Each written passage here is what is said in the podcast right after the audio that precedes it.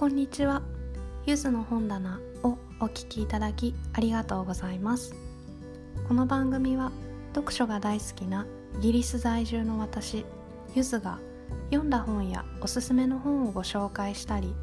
本や読書に関する雑多な話をする番組です。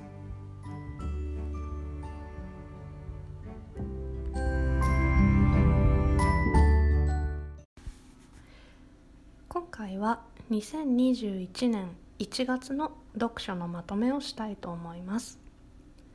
えまず読んだ総作品数ですが今月は7作読みました。えそのうち和洋の内訳ですが和書は0洋書は7作となりました。すべて洋書という結果になりました。え念のためですがこちら青空文庫で読んでいるあの作品もあるため総冊数ではなく総作品数でこれまでもカウントしていましたので今回も7作という言い方をしました。え次に、えそれぞれの作品ですが「えザ・ホリデー」が T.M. ローガンさんですね。で Crime Story Collection、Classic Detective Stories。この2作は短編集ですね。で次がピーター・ジェームズさんの「 Dead Tomorrow」次がミーガン・アボットさんの「Give Me Your Hand」で次がメランあ失礼いたしました。ミーガン・メランミランダさんの「 The Last House Guest」で最後の7作目がシャリ・ラペナさんの「 The Stranger in the House」ですね。で次にベストと辞典の作品ですが私が選ぶ今月のベストは T.M. ローガンさんの「ザ・ホリデイ」という作品ですあのこちら今年の1冊目ですね2021年になって初めて読んだ作品なんですけれども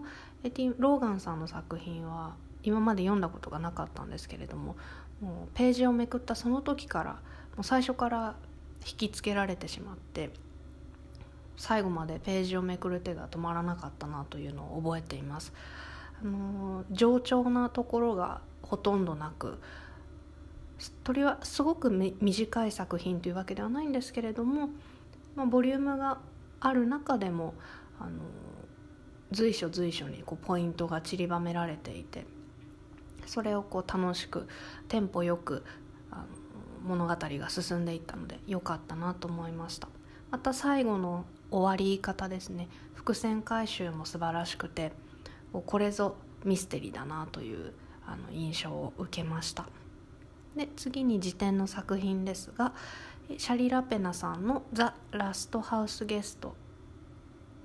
あ失礼いたしました、えー、シャリ・ラペナさんの「あストレンジャー・イン・ザ・ハウス」ですね。を選びました。ちらは、えっと、ついこの前読んだ作品なんですけれどもこれも本当に最初から最後まであの無駄なところがない作品だなと感じてずっと読んでいたくなるようなすぐすぐ次が知りたくなるような作品でとても面白かったなと思いましたし特に人物描写ですね心理描写が特に素晴らしくて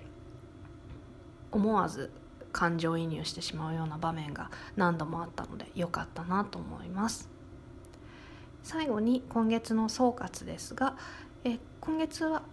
記録を始めてポッドキャストを始めてから初めて要所だけ読んだ月になりました。今まではだいたい和書少しと要所がまあもうよそれより多いという形であったんですけれども今月は要所だけとなりました。特に意識して要所を読もうというふうにしてたわけではないんですけれども今青空文庫で読んでいる日本の古典作品がえっと、思っていたよりも少し長めの作品だったのでちょっと時間がかかっていてそれを読みながら要所を読んでいてたっていうところが多くてあと先ほども言ったようにかなりこうハマってしまうような作品が多かったのでちょっと要所の方に時間が取られたかなと思っています。で今月はシャリ・ラペナさんもそうですし T.M. ローガンさんもそうですしあのいろいろな作作家の方を初めて読んでみたっていうことが多くてそれは新たな開拓となって良かったかなと思いましたそれぞれの作家さんの他の作品も今後読む機会があれば読んでみたいなと思いました。来月ですね2月もイギリスはまだまだ寒い日が続きそうなので家にいて、えー、暖かい部屋で読書を楽しみたいなと思っています。それでは以上です。